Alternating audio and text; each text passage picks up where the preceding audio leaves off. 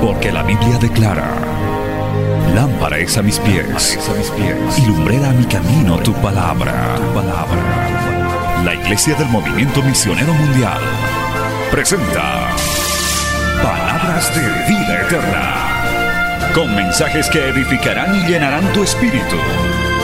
Con ustedes, el mensaje de hoy.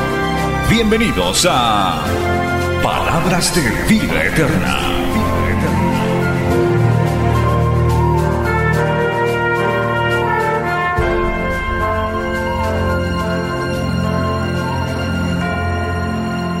del apóstol Pedro. Vamos a irnos allá inmediatamente, capítulo 4. Hoy vamos a terminar el libro de Pedro, capítulo, el capítulo 4. Creo que alcanzamos para eso en el tiempo. Y nos vamos a ir poniendo de pie. Primera de Pedro, capítulo 4. Aleluya. Y vamos a leer del verso 12 al 19 vamos a compartir esta porción de la palabra. Primera de Pedro, capítulo 4, versos 12 al 19, en el nombre del Padre, del Hijo y la dirección del Espíritu Santo. Dice así la Biblia, amados. Amados, no os sorprendáis del fuego de prueba que os ha sobrevenido, como si alguna cosa extraña os aconteciese, sino gozaos por cuanto sois participantes de los padecimientos de Cristo, para que también en la revelación de su gloria os gocéis con gran alegría. Si sois vituperados por el nombre de Cristo, sois bienaventurados, porque el glorioso Espíritu de Dios reposa sobre vosotros. Ciertamente de parte de ellos Él es blasfemado, pero por vosotros es glorificado. Así que ninguno de vosotros padezca como homicida o ladrón o malhechor o por entrometerse en lo ajeno pero si alguno padece como cristiano, no se avergüence, sino glorifique a Dios por ello. Porque es tiempo de que el juicio comience por la casa de Dios. Y si primero comienza por nosotros, ¿cuál será el fin de aquellos que no obedecen al Evangelio de Dios? Y si el justo con dificultad se salva, ¿en dónde aparecerá el impío y el pecador? De modo que los que padecen según la voluntad de Dios, encomienden sus almas al fiel Creador y hagan el bien. Palabra fiel, digna del Señor. Oremos. Dios bueno y maravilloso, gracias por habernos traído una vez más a tu casa. Gracias, Padre, por esta transmisión a través de la radio, de la televisión. Dios bendito, en tu misericordia, en tu gracia podemos estar en este lugar para ser ministrados por tu palabra. Gracias, Señor, por permitirnos alabarte, permitirnos, Señor, dirigirnos a ti te pedimos una vez más tu ayuda, tu inteligencia, tu gracia, tu poder, para que podamos entender estas enseñanzas que tú nos traes a través de tu Espíritu Santo. Ayúdanos, Dios mío, despeja nuestra mente, limpia nuestro corazón. Reprendemos al diablo y al enemigo, a la carne que nos distrae, Señor, para recibir esta bendición. Y conectamos nuestra mente, nuestro espíritu. Y una vez predicada esta palabra, que haya cabida en nuestro corazón, en nuestra mente, de los que están siguiendo también esta transmisión, donde quiera que se encuentran, y vuelvan a ti con mucho fruto para honra y gloria de tu nombre. Así te lo pido y te lo ruego en el nombre de Jesús. Amén. Y amén. Tomen asiento, hermano, dando gloria a Dios. Aleluya. Bien, vamos a, como siempre, hermano, estructurar esta porción de la escritura para sacarle el resumen y el provecho. A los que me han preguntado, nos falta todavía un, capítulo más, o más bien el segunda de Pedro, pero este libro tenemos autorización para fotocopiarlo, así que lo van a tener en su momento para que puedan reestudiar y tener este material. Así que por ahora eh, no podemos darles porque estamos desarrollando este material. Bien, vamos a dividir esto Hermano, en la advertencia que hace el apóstol Pedro, Pedro habla bastante en esta carta de padecimientos, de sufrimientos, porque no pierda de vista que es una iglesia naciente. La iglesia de Cristo estaba empezando y justamente sufría muchas persecuciones. Entre comillas, era una doctrina nueva, era algo que el, judío, el, el eh, habitante contemporáneo de ese tiempo no conocía, era algo nuevo, por eso a nuestro Señor Jesucristo le llaman un forjador de contraculturas, él hablaba cosas revolucionarias, otros le llaman también así, un revolucionario, por tanto hay cosas que de pronto no entendían, no, la gente no sabía, por consiguiente los padecimientos, la persecución era violenta, era muy, era muy común ver en ese tiempo, cuando los eh, romanos se encarnizaron, se ensañaron contra el pueblo cristiano, prácticamente hubo masacres completas, recordemos solamente la de Nerón, que hizo antorchas humanas para iluminar la ciudad con los cristianos. Aleluya, fue tremendo el que se convertía a Cristo en esos tiempos, pues verdaderamente corría el riesgo de no solo perder sus bienes, sino perder la vida. Entonces, estos primeros versículos les advierte, les anima, les alienta a los eh, cristianos nuevos que ya Pedro conoce, que ya Pedro está pastoreando, les dice, amados, no se sorprendan del fuego de prueba que os ha sobrevenido, como si alguna cosa extraña os aconteciese, sino gozaos por cuanto sois participantes de los padecimientos de Cristo, para que también en la revelación de su gloria os gocéis con gran alegría. Si sois vituperados por el nombre de Cristo, sois bienaventurados, porque el glorioso Espíritu de Dios reposa sobre vosotros. Ciertamente de parte de ellos Él es blasfemado, pero por vosotros es glorificado. La única manera Ahora trayendo esta enseñanza a nuestro tiempo, la única manera de soportar las pruebas, de vencer las tentaciones, de aguantar el sufrimiento por causa de Cristo, es teniendo el Espíritu Santo de Dios. ¿Cuántos decimos amén, amado hermano? De otra manera no, te lo voy a decir más clarito. Para aguantar los vituperios, las pruebas, los insultos, los descalificativos y todo lo que hasta el día de hoy persiste de alguna manera, hermano, es haber nacido de nuevo, es estar convertido a Cristo de verdad, no convencido. Hay gente que está convencida, pero no está convertida a Cristo. Hay personas que simpatizan con el Evangelio, que les gusta un coro, les gusta algún mensaje, y gloria a Dios por eso, pero es diferente haber experimentado el nuevo nacimiento en Cristo Jesús. Alabado el nombre de Jesús. Y eso se ve por los frutos. ¿Cómo reconocemos a esos cristianos, amado hermano? Por sus frutos. El Señor dijo claramente, por sus frutos los conoceréis. Por tanto, también el Evangelio es prueba, el Evangelio es vituperio, el Evangelio es ataque, y la única manera de resistir, de vencer eso, es con el poder y la llenura del Espíritu Santo. Bendito el nombre de Jesús. Por eso dice el, el versículo 14, alabado el nombre de Jesús, si sois vituperados por el nombre de Cristo, sois bienaventurados porque el glorioso Espíritu de Dios reposa sobre vosotros. Aleluya.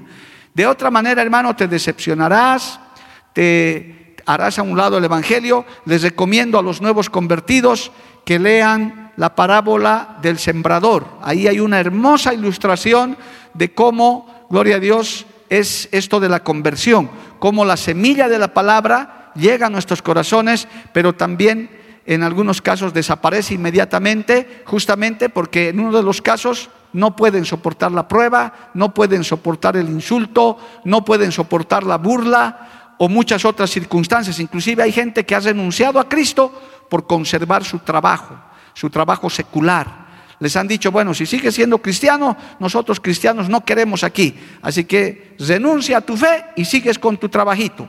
Y si no, fuera. Y bueno, dijeron esos, esos malos cristianos, o, o diré, esas personas convencidas y no convertidas, está bien, renuncio a Cristo, no voy a volver a hablar más de Dios y listo, pero no quiero perder mi empleo. Eso hace un convencido. Uno que en un momento simpatizó, le gustó el Evangelio, pero cuando vino la prueba, cuando vino la crítica, fácilmente lo deja. Pero un convertido, un nacido de nuevo, sobre el cual reposa el Espíritu Santo de Dios, dice, pueden mandarme a la calle o pueden dejarme sin trabajo, yo sirvo a Cristo y soy cristiano y yo no renuncio a mi fe, sigo diciendo que Jesucristo es el Señor. Dele un aplauso a Cristo, amado hermano. A su nombre, gloria.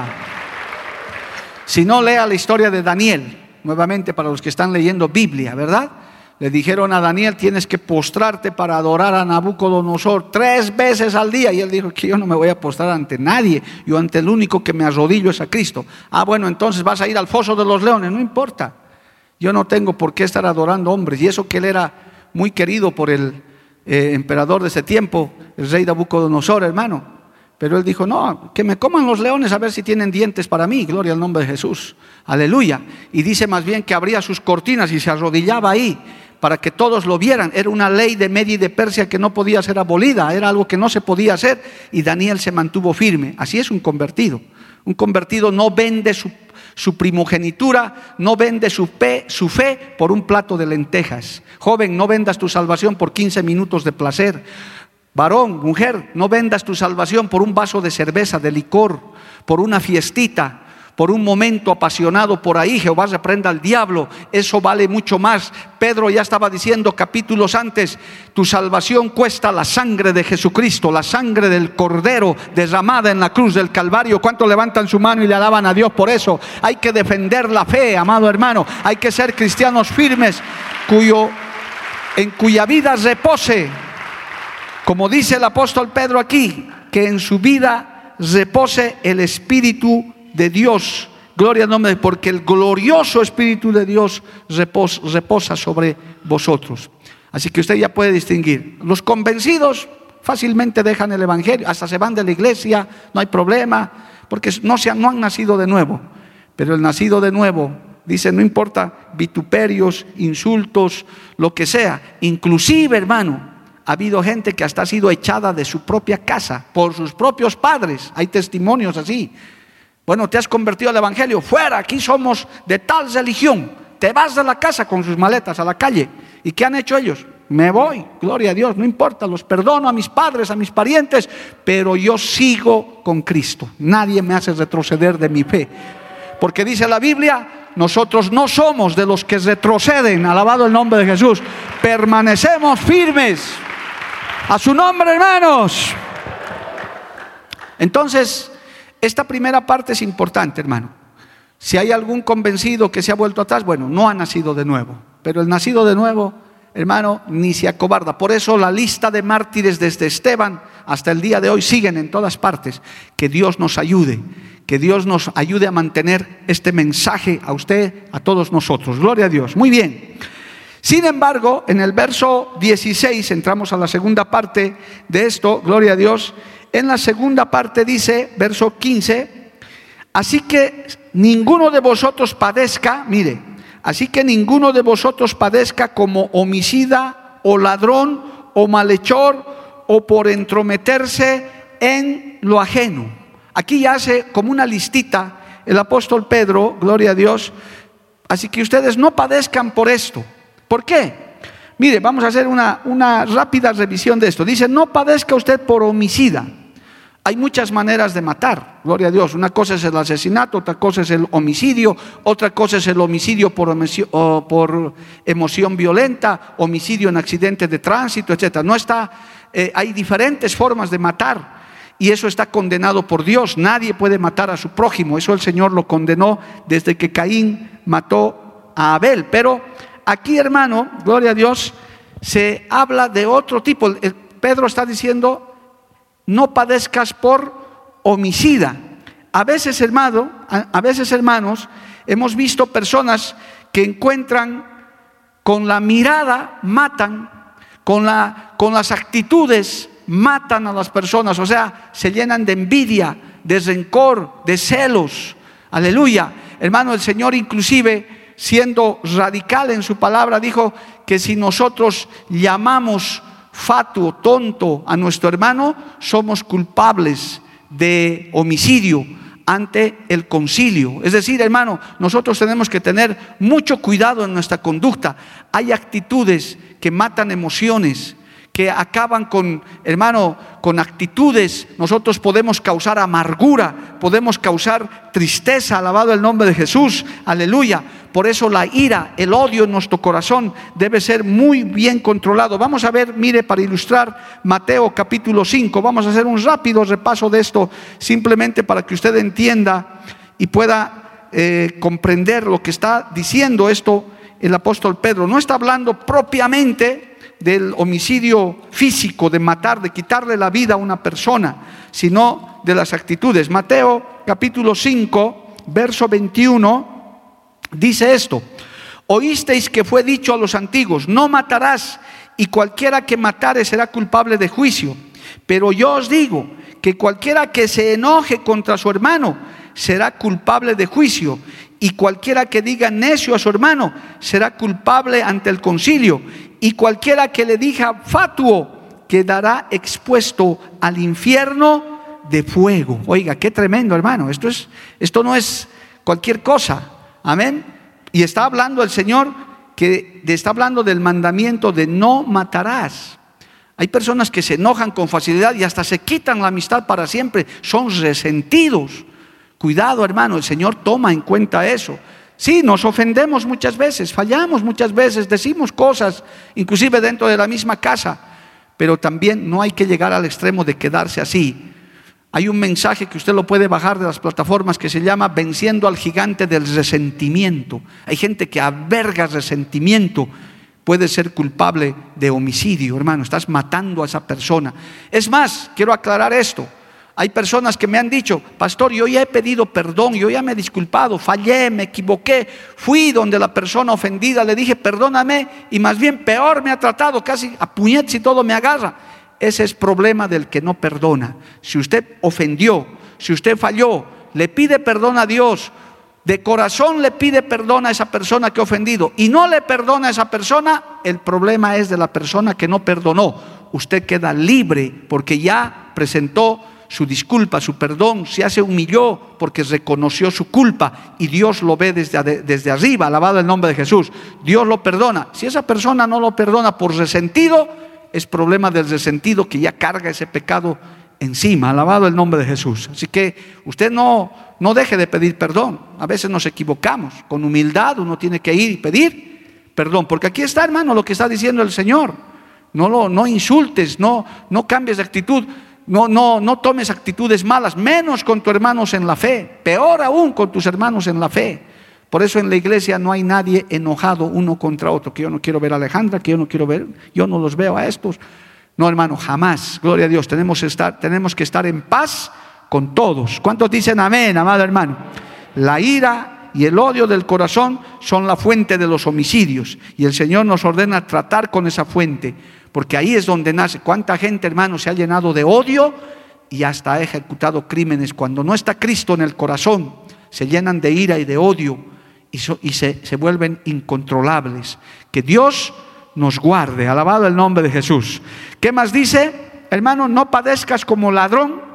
Muchos creyentes, hermanos, no tienen integridad en el manejo del dinero. No solamente es robar lo ajeno. Cuando un comerciante vende peso menos, estoy vendiendo un kilo y está vendiendo tres cuartos, eso es robar. Un comerciante cristiano, si hace negocios de, litros, de kilos, tiene que venderlo justo porque de lo contrario te vuelves un ladrón. Hay, hay cristianos que no pagan impuestos, que son evasores de impuestos. Es una vergüenza, amado hermano. ¿Cómo es posible que un cristiano no pague sus impuestos? El Señor mismo dijo, denle al César lo que es del César y a Dios lo que es de Dios. Pero pastor, estos gobiernos son corruptos, que bueno, es un problema de ellos. Dios los juzgará a esos gobernantes corruptos si los hay. Usted pague sus impuestos, lo que corresponde. Pague lo justo, lo que es. Me preocupa que usted se quede en silencio, gloria a Dios. Pero es así, amado hermano, bendito el nombre de Jesús. Inclusive, amados hermanos, no pagar nuestras cuentas, de estar tratando de burlar esas cosas, hermano. Si usted se ha prestado, si usted debe, pague lo que debe. No se quede con lo que no es suyo. Si usted encuentra algo, yo le voy a contar algo, hermano, esto no debería decirlo, pero ya han pasado años de esto. Hubo un aniversario cuando estábamos reciencitos llegados aquí al año siguiente, hubo un aniversario, gloria a Dios, de la iglesia como esos que celebrábamos antes, la iglesia muy dadivosa, traían cosas. Y hermano, resulta que al día siguiente me llamó el hermano que estaba terminando de hacer la limpieza aquí me llama pero alborotado, pastor tiene que venir urgente al, al local aquí. Pero hermano, ahorita estoy ocupado, pastor, por favor, no sé qué hacer. Yo dije, ¿qué ha pasado? Pero pastor, por favor, venga. Yo dije, ¿qué habrá pasado? Me desocupé y vine corriendo, hermano. Llegué hasta aquí, estaba media luz, estaba limpiando. Mire, pastor, mire lo que hay en el florero, digamos un florero parecido a este. Vea, pastor, vea. Yo me acerco, ¿será un ratón? ¿Qué será? Hermano, cuando me dice, mire, mire ese paquete, pastor, lo he tocado, que Dios me perdone, lo he tocado, pero ¿qué es, hermano? Saqué era un paquete de dinero, 10 mil bolivianos con una notita, mi ofrenda para el Señor. Yo, pastor, yo no he tocado, solo he mirado, por eso lo he llamado corriendo, yo no puedo tocar eso, es una ofrenda. El hermano estaba más asustado que cualquier hermano, porque él sabía que era algo. ¿quién habrá hecho en el, arreglo floral? Estaba el dinero, hermano, ahí. Pero él dijo, tengo que avisarle a mi pastor, que Dios bendiga esa vida, nunca sabemos quién, quién será. Pero imagínense si el varón hubiera dicho, aquí nadie me está mirando, yo estoy solito aquí, estoy limpiando. Hubiera dicho, gracias Señor por los diez mil, mira cómo me has bendecido. Y se hubiera metido al bolsillo, hermano. Que ninguno padezca como ladrón. Peor con las cosas de Dios, hermano. Cuando usted no diezma lo que es correcto, la Biblia le dice ladrón. No voy a hablar de diezmo, no se preocupe, yo sé que eso saca chispas donde sea. Pero la Biblia lo dice. Y aquí está diciendo, no padezca ninguno como homicida ni como ladrón. Hay que ser íntegro en el manejo del dinero, hermano. En lo que Dios nos da. En lo que corresponde al César hay que darle al César, en este caso a la autoridad civil. Y lo que le corresponde a Dios hay que darle a Dios. Siempre la ofrenda, el diezmo hay que traerlo de corazón, alabado el nombre de Jesús. Porque por esas causas también el Señor se enoja. ¿Cuántos decimos amén, amado hermano? A su nombre sea la gloria. Denle un aplauso al Señor. Son testimonios que suceden. Claro que lo felicité al hermano, le dije, hermano, tranquilo, no has cometido ningún pecado, porque él me decía, pastor, solo he tocado, he mirado, nada más, eso es todo lo que poco más quería cortarse la mano. Yo decía, no, hermano, tranquilo, no has hecho nada, has hecho bien en llamarme, está bien le estaba asustado, pero eso es integridad. Uno dice, yo no puedo tocar lo que es mío. Si usted encuentra algo por ahí, hermano, tráigalo acá adelante. He encontrado un reloj, he encontrado esto, pastor, de alguien será. Algunas Biblias olvidadas, hermano. Bueno, por último, si nadie reclama, pues esas Biblias sirven hasta para regalar a gente que necesita. ¿Qué vamos a hacer? Pero usted no se quede con lo que no es suyo. Avancemos, gloria al nombre de Jesús. Mire, dice también, no padezca por malhechor. Malhechor quiere decir hacer obras malas. Muchas veces no, solamente constituyen pecados, sino malos hábitos, amados hermanos, tener actitudes o, obras malas que tal vez no constituyen propiamente un pecado fatal, gloria a Dios, abuso a personas. Inclusive, hermano, hemos visto y hemos exhortado a hermanos gloria a Dios, que se saltan la cola, están haciendo fila y hacen trampa ahí, hermano. Un par de veces yo me he encontrado con hermanos en filas largas que por alguna razón uno está haciendo y el hermanito tratando, como llamamos en Bolivia, colarse ahí, hermano, hermanito, un cristiano, malhechor, estás haciendo mal. Cuando ustedes se pasa una luz roja, se convierte pues en un malhechor, en un infractor, porque usted no puede pasarse luz roja. No puedes subirte con tu moto a, a las aceras para atropellar a la gente, por muy apurado que estés son malas obras que a Dios no le agrada. Usted tiene que hacer las cosas correctamente, como manda la ley, alabado el nombre de Jesús.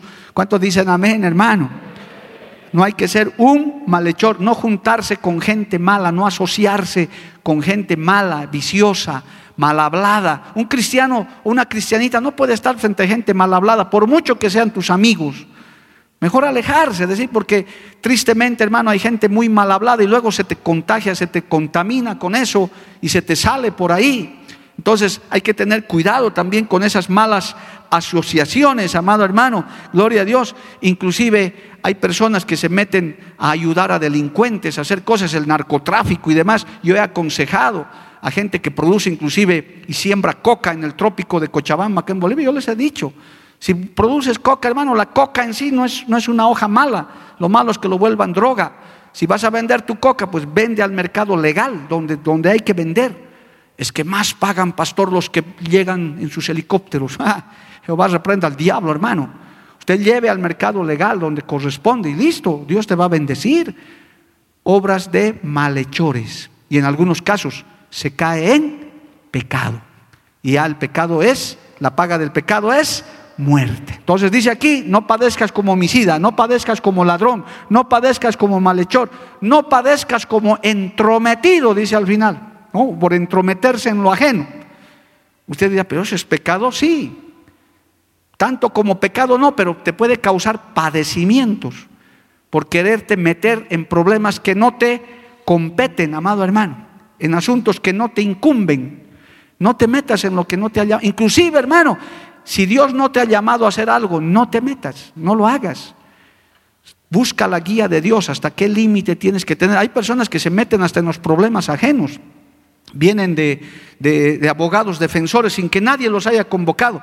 Hay una porción en la palabra, no sé si el pastor Weimar está por ahí para que nos ayude estos textos que me vienen a la mente. En una ocasión había una pelea de, de dos hermanos que se estaban peleando por la herencia. Y una, una le dijo, dile a mi hermano que me parta la herencia. ¿Y qué cree que le dijo el Señor? ¿Quién me ha puesto entre ustedes como partidor, como juez y partidor? El Señor dijo eso, sí, si alguien puede encontrar ese texto, lo podemos leer.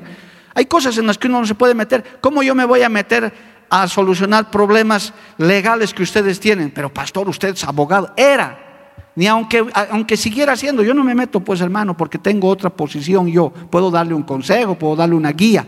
Pero hay gente que se mete se entromete en lo ajeno. Gloria al nombre de Jesús. Aquí dice claramente, por entrometerse en lo ajeno, en lo que no es llamado. Inclusive, hermanos queridos, en segundo de Crónicas capítulo 35, verso 23, hay un rey, gloria a Dios, aleluya, el rey Josías, se ocupó de un pleito de dos hombres, Dios le dijo que se apartara y él no hizo caso. Mire, segundo de Crónicas, leamos solamente como ejemplo lo que está diciendo la Biblia, segundo de Crónicas 35, 20, gloria al nombre de Jesús, dice de esta manera, segundo de Crónicas capítulo 35, vamos a ver si ese es el texto, verso 20. Después de todas estas cosas, luego de haber reparado Josías la casa de Jehová, Necao, rey de Egipto, subió para hacer guerra en Carquemis junto al Éufrates y salió Josías contra él. Y Necao le envió mensaje diciendo, ¿qué tengo yo contigo, rey de Judá? Yo no vengo contra ti hoy, sino contra la casa que me hace guerra. Y Dios me ha dicho que me apresure. Deja de oponerte a Dios, quien está conmigo, no sea que Él te destruya. Mas Josías no se retiró sino que se disfrazó para darle batalla y no atendió a las palabras de Necao, que eran de boca de Dios, y vino a darle batalla en el campo de Megido. Y los flecheros tiraron contra el rey Josías. Entonces dijo el rey a sus siervos, quitadme de aquí porque estoy gravemente herido. Se metió a una guerra. Si este Necao le dijo, yo no tengo nada contigo, no, igual voy a pelear, igual me meto. Hermano, a veces nos ganamos problemas por meternos en lo ajeno, en cosas que no nos ha llamado. Yo a muchos cristianos les he dicho, inclusive se han metido en ayunos que Dios no les ha llamado y se han enfermado. Pastor, me estoy muriendo con úlcera, ya van 30 días de ayuno y Dios te ha llamado. No, y entonces ¿para qué te metes a ayunar? Hay que hacerlo bajo la guía de Dios. Hay que, hermano, hacerlo con el consejo de Dios, con la guía del Espíritu Santo. Si ves un problema en tu familia, a veces hasta en la familia se mete gente en matrimonios que no están pidiendo auxilio y se meten y se ganan problemas. Hacen, en vez de ser ayuda, se convierten en piedra de tropiezo. Hay que tener cuidado. Eso es lo que está diciendo el apóstol Pedro en resumen. Estábamos buscando, Pastor Weimar, ese texto que habla de que el Señor les dice, yo no soy juez ni partidor de nadie. Eso estábamos buscando. ¿Encontraste el texto para que los hermanos lo sepan? Gloria a Dios, porque el mismo Señor dijo, yo no he venido como juez y partidor de, ustedes, que partanse la herencia como corresponde, gloria al nombre de Jesús, y como diciendo, a mí no me compete estando en la tierra, yo no he venido para eso, gloria al nombre de Jesús. Entonces, hermanos, mire, esto era importante aclarar, porque alguno dirá, sí, yo cómo voy a ser homicida, yo cómo voy a ser ladrón. Pero hermano, le está hablando al pueblo de Dios que ni, ni, somos homicidas ni somos ladrones, pero por nuestras conductas podemos volvernos hasta malhechores. Acuérdese de la prédica, pecados que no parecen pecados, nos parecen conductas normales. Pero delante de Dios, a la luz de la palabra, nos pueden ocasionar padecimientos, nos pueden ocasionar pruebas, nos pueden ocasionar hasta tropiezos en el Evangelio. Tenemos que ser sabios cómo nos comportamos. Gloria al nombre del Señor. Aleluya. Muy bien. Vamos a la tercera parte. Esta es la parte más tremenda, amado hermano. Esta advertencia que hace el apóstol Pedro. ¿Encontraste? Amén. Ahí está. Por si acaso, para los que quieren, Lucas capítulo 12, verso 12 debe ser al 14. Puedes leer, Pastor Weimar, para que los hermanos que nos están escuchando por la radio. Amén. Gloria a Dios. Mas él le dijo, hombre, ¿quién me ha puesto sobre vosotros como juez o partidor? Y les dijo, Pero antes de eso, ¿qué le dijeron los hombres? Por favor, dos, unos dos versículos antes de eso. porque el Espíritu Santo os enseñará en la misma hora lo que debáis decir. Le dijo uno de la multitud, Maestro, di a mi hermano que parta conmigo la herencia. Ahí está. Mas él le dijo, hombre, ¿quién me ha puesto sobre vosotros como juez o partidor? Gracias, el pastor Weimar. En cambio, uno entrometido, ya nomás, a ver, siéntense, yo voy a partir la herencia. A ver, ya. Pues, ¿qué cosa hay? ¿Cuántas casas, cuántos camellos, cuántas vacas? A ver, el entrometido. Como que, ¿quién le ha llamado a hacer eso? Es un ejemplo clarísimo. Y este otro de Josías, que se mete a una guerra a la que no le han llamado. Gloria a Dios. Otra cosa es meterse bajo la guía de Dios, hacer lo que Dios nos guía a hacer. Con todo respeto, hermano, yo como pastor tampoco soy entrometido, no me puedo meter en algunas situaciones a las cuales no me han llamado. A veces me vienen a contar cosas. Pastor, esto está pasando, ¿por qué no les dice algo? Pero ¿cómo me voy a ir a meter? Inclusive, mire, le voy a dar solo como ejemplo, para que le quede más clarito. Te- Y esto si hay pastores, obreros también que me están escuchando este mensaje, esta enseñanza. A veces hay hermanas y hermanos que quieren visitas cuando el esposo, la esposa, el papá, la mamá no son creyentes, no están de acuerdo. Me dicen, pastor, usted venga nomás, de sorpresa nos va a visitar. Mire, cuando eras recién pastorcito nuevo, cometí esos errores y me hacían votar, hermano. Me hacían votar de las casas porque la esposa o el esposo me llevaba a visitas y pues se paraba la esposa o el esposo inconverso. Me decía, ¿y usted qué hace aquí? Yo soy el pastor de su esposa y a mí qué me importa, que yo no le he invitado. Salga de aquí, punto. Claro, yo me iba cabizbajo, decir, ¿para qué me he metido en esto? No se puede hacer eso, amado hermano. Cada hogar se respeta, cada, cada casa. Ahora, con el permiso del papá, de la mamá, del esposo, ah, con todo gusto, gloria al nombre de Jesús. Pero uno no puede irse a. Y encima quieren que le visiten para que le cuenten el problema. A ver, cuénteme, para que yo le asesore cuando nadie me ha buscado como asesor. Tenga cuidado con esas cosas, hermano. Eso le pueden traer padecimientos, problemas y hasta se puede hacer votar porque se ha metido en lo que no le corresponde. Alabado el nombre del Señor. Muy bien, vamos al tercer punto. Con esas dos aclaraciones ya creo que queda claro esto del verso eh, 15 y cat- 15. Vamos al 16. Pero si alguno, si alguno padece como cristiano, no se avergüence, sino glorifique a Dios por ello. Escucha esto. Porque es tiempo de que el juicio comience por la casa de Dios. Escuche, ¿no? Y si primero comienza por nosotros, ¿cuál será el fin de aquellos que no obedecen al Evangelio de Dios?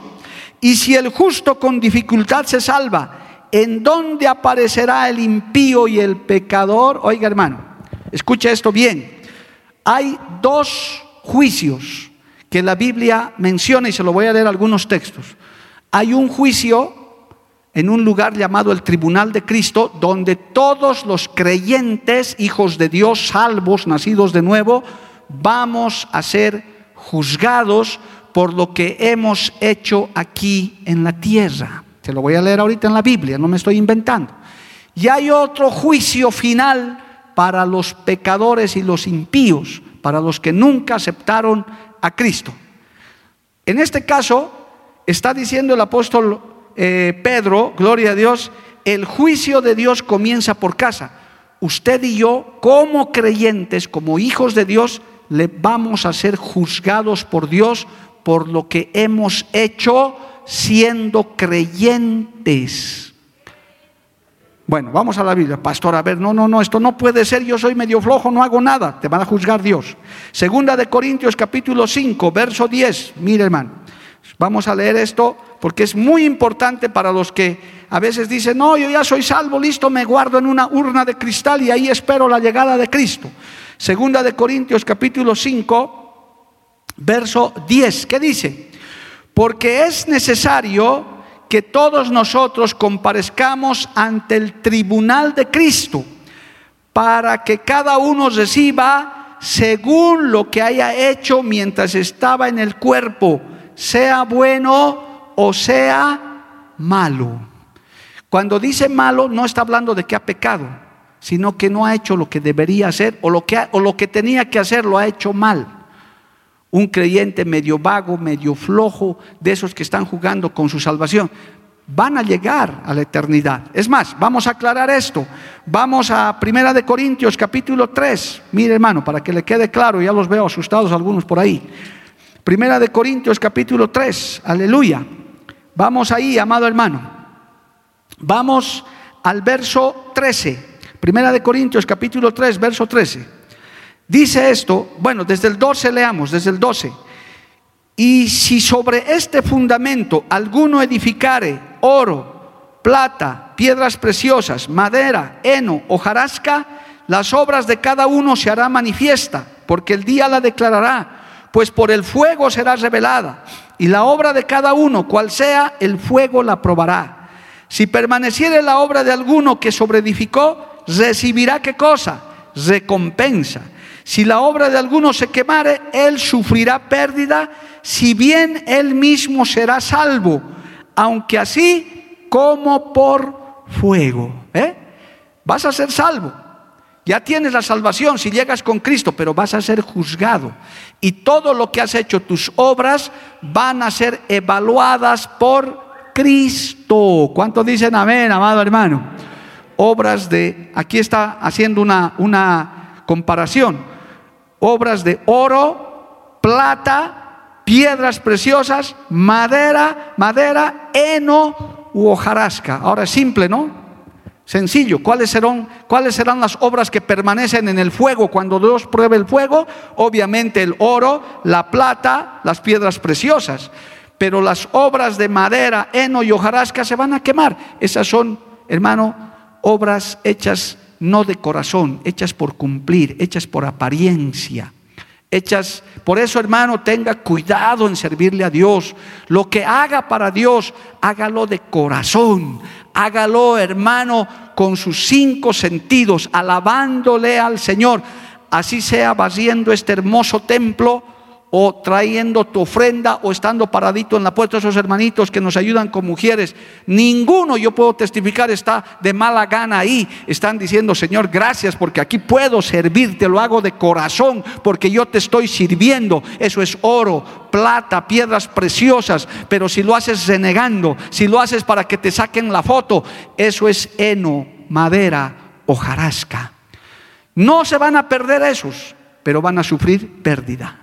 Les va a decir el Señor, si lo hubieras hecho de corazón, yo te hubiera dado estas recompensas, pero he visto cómo lo hacías renegando, cómo hasta cuando había que apoyar mi obra, poco más y tirabas la ofrenda como diciendo, ah, para que no me vea mal. Dios lo escudriña todo, Dios lo ve todo. Alabado el nombre de Jesús. Por eso nuestra situación es delicada, hermano. Ocupaos de vuestra salvación con temor y con temblor, porque también los creyentes vamos a estar sentados ante el tribunal de Cristo. A su nombre sea la gloria. Me alegro que te asustes, porque le vas a dar cuentas a Dios por todo lo que has hecho y por lo que no, no hemos hecho. Porque el que sabiendo hacer lo bueno y no lo hace, le es contado por pecado. Tienes tiempo para pasar el cursito de líderes, para poder hacerlo, y te, no te da la gana porque tu novela es esa hora, Dios lo toma en cuenta. Dice muy bien, tómenla en cuenta. Este prefiere ver novela y le están ofreciendo un curso para que me puedan servir, para que pueda hacer algo para mí y prefiere ver su novelita a las 8 de la noche. Dios lo toma en cuenta. Este tribunal de Cristo es para los creyentes, no es para los impíos. Dice aquí claramente, hermano, si la obra de alguno se quemare, él sufrirá pérdida. Si bien él mismo será salvo, aunque así como por fuego. Como decíamos antes, ¿verdad? Raspando Llegaste, pero el Señor te va a pedir cuentas y te va a decir, esto tenía para ti, pero perdiste todo esto, así que te doy este chiquitito. Esto es lo que te ganaste. Y ese rato dirás, ¿por qué no hice más? ¿Por qué no me esforcé más? ¿Por qué no gané almas por lo menos? ¿Por qué no ayudé? Pero ya será tarde. Ya lo que estás haciendo, estás haciendo lo que no has hecho y te vas a la eternidad, ya no lo volverás a hacer. Ya no hay segunda oportunidad. Romanos 14, 10, para, complementar esta partecita. Romanos capítulo 14, verso 10. Pero tú, ¿por qué juzgas a tu hermano? O tú también, ¿por qué menosprecias a tu hermano? Porque todos compareceremos ante el tribunal de Cristo. Todos compareceremos. O sea, no es cuestión de que digas, es un flojo, es un trabajador. No, a ti no te toca juzgar eso. El Señor va a juzgar quién es el trabajador. Oiga, hermano, yo estoy seguro que en el día cuando estemos ante el tribunal de Cristo, todos los creyentes y esta iglesia también, yo también, nos vamos a llevar grandes sorpresas. Porque según nosotros, ante nuestros ojos, este es un flojo, este es un trabajador, uy, este es un gran cristiano, según nuestros ojos. Pero ¿qué será ante los ojos de Dios? ¿Qué será ante los ojos del Señor? ¿Qué es el que verdaderamente califica? Nosotros hasta podemos decir, ah, este pastor no sirve si yo fuera el pastor.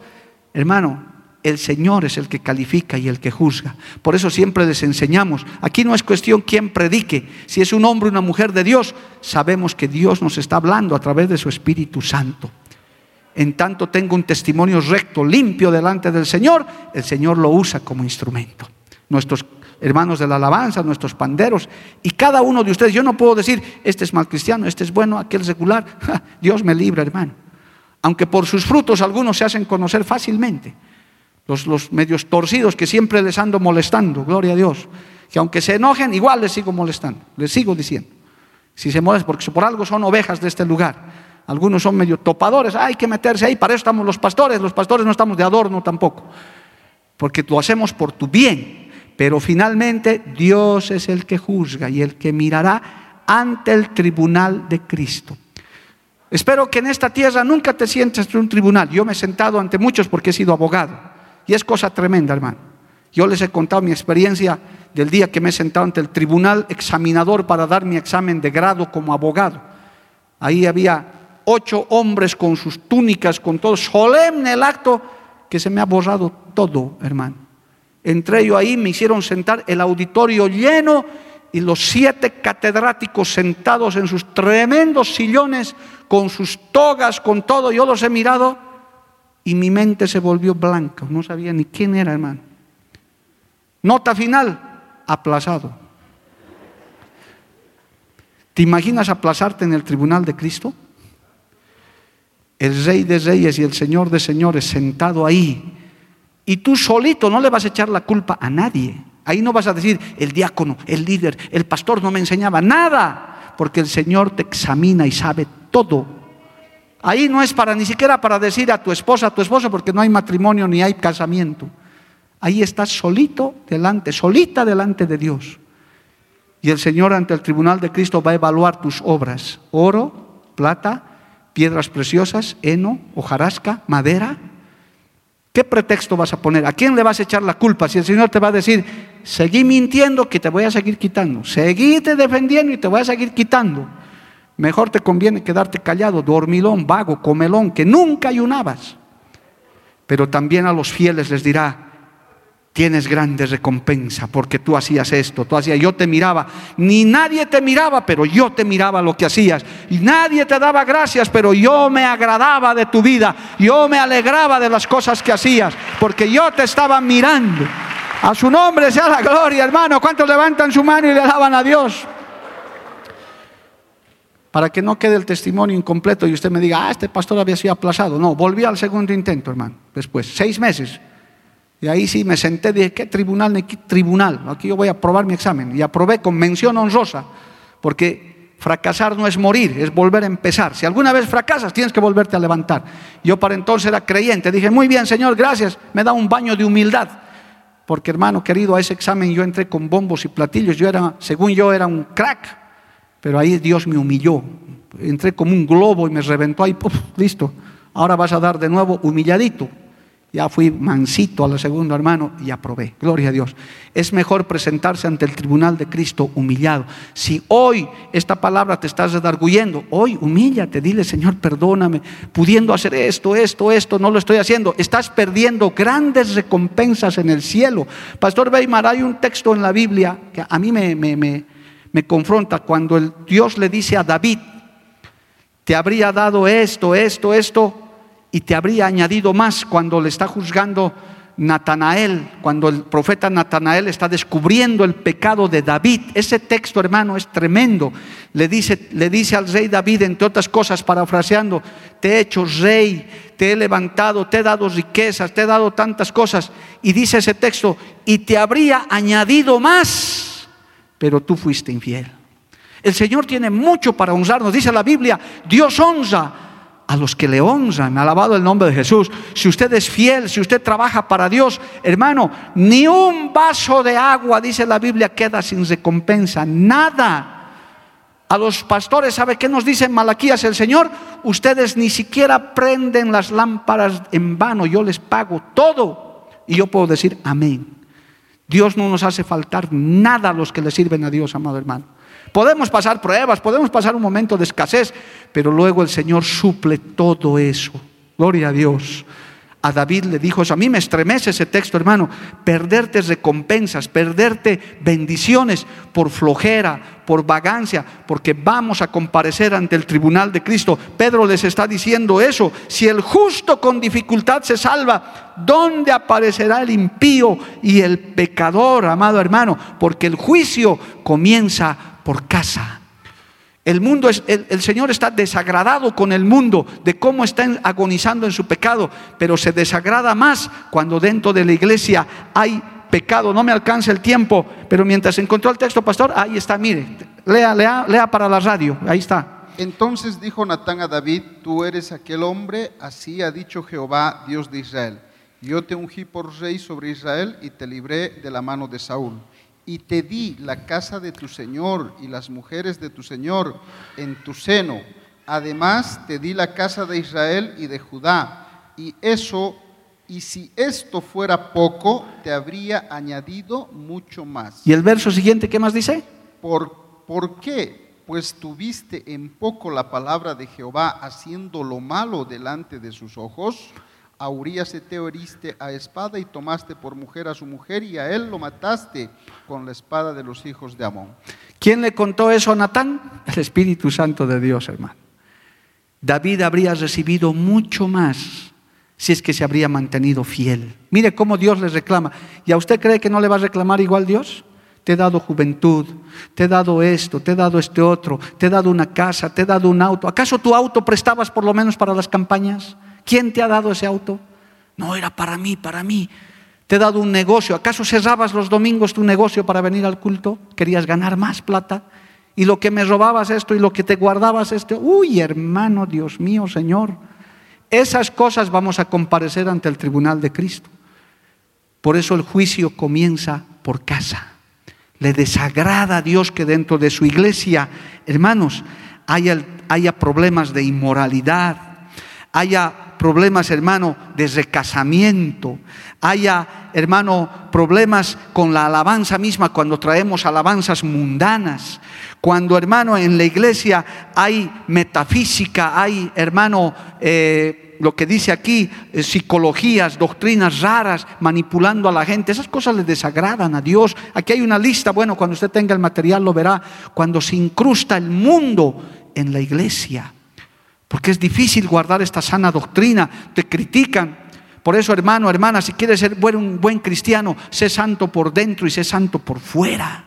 Cuando vienes a la casa de Dios, pues arréglate para venir a la casa de Dios. Ven decentemente vestido. Esta es la casa del Señor, estamos sirviendo a un Dios santo. No es que te va a salvar la vestimenta, pero eso refleja lo que tienes adentro de tu corazón.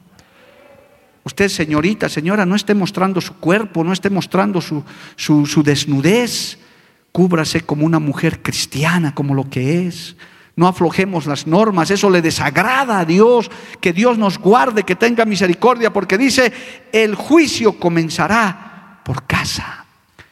Y si así es para nosotros los creyentes, ¿con dónde quedará el impío y el pecador? Ahora se da cuenta la distancia que hay, amado hermano, de dónde nos rescató Dios. Si para nosotros estas normas van a ser difíciles, que ya conocemos a Cristo, ¿dónde queda el borracho, el adúltero, el fornicario, el que está viendo pornografía, el, mentiroso, el, el corrupto que se está robando la plata pública? ¿Dónde cree que va a quedar?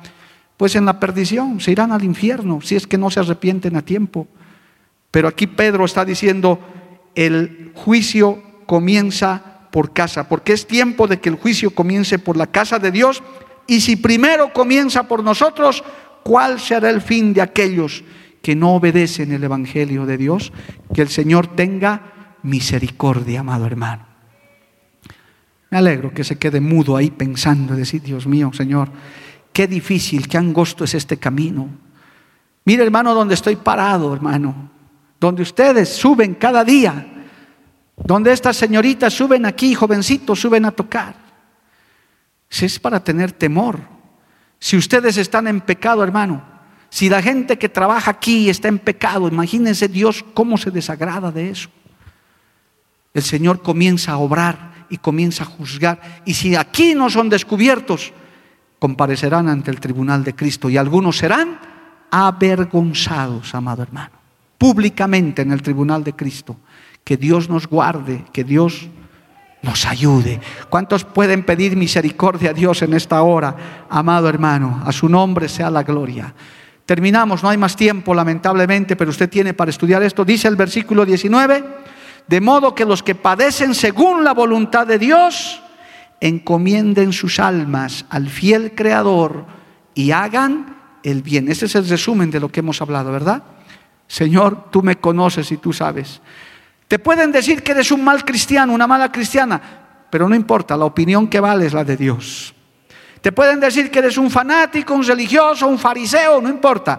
La opinión es la de Dios la que vale. Te pueden decir por el contrario, wow, qué cristiano que eres, qué unción. Qué lindo sabes escuchar eso, ¿no? Oh, Pastor Mario, eres un hombre de Dios. Oh, qué lindo. Pero la opinión es la que vale, es la de Cristo, hermano.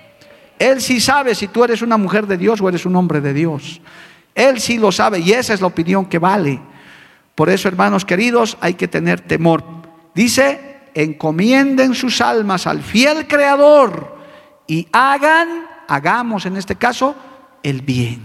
No nos cansemos de hacer el bien. Denle un aplauso a Dios, póngase de pie, hermano, el tiempo se ha terminado. Gloria al nombre de Jesús. Aleluya. Encomendemos nuestras almas al fiel Creador, como dice este último versículo, hermano. Yo no puedo juzgar a nadie, ni usted tampoco, pero estaremos ante el tribunal de Cristo. Que el Señor nos ayude, Él nos conoce y Él sabe. Gloria al nombre de Jesús. Oremos. Padre Santo, gracias te damos por esta enseñanza, por esta palabra. Señor amado, bendito, nos redarguye, nos exhorta. Te pedimos perdón, Señor, si en algo seguimos fallando, nos seguimos equivocando. Dios bendito, con actitudes, con acciones que no te agradan, que solo tú conoces, Señor amado, que solo tú sabes, y que en esta noche nos redarguye en nuestra conducta, en nuestro comportamiento, aún como ciudadanos, como personas, como hijos, como padres, como esposos. Solamente tú sabes y tú conoces, Señor. Tu Espíritu Santo que escudriña todo, que lo sabe todo, Señor. Un día, dice tu palabra, estaremos ante, el, tu tribunal, donde tú nos juzgarás por lo que hemos hecho en la carne, sea bueno o sea malo, Padre. Yo te pido en esta hora, intercedo por esta congregación, intercedo por mi vida, para que tú tengas misericordia, nos ayudes. Límpianos, Señor, de todo mal pensamiento, de toda mala actitud, tal vez de sentimientos, dolores, tristezas, amarguras sea tu mano poderosa ayudándonos. Encomiéndate, hermano, mientras cantamos esta corta alabanza.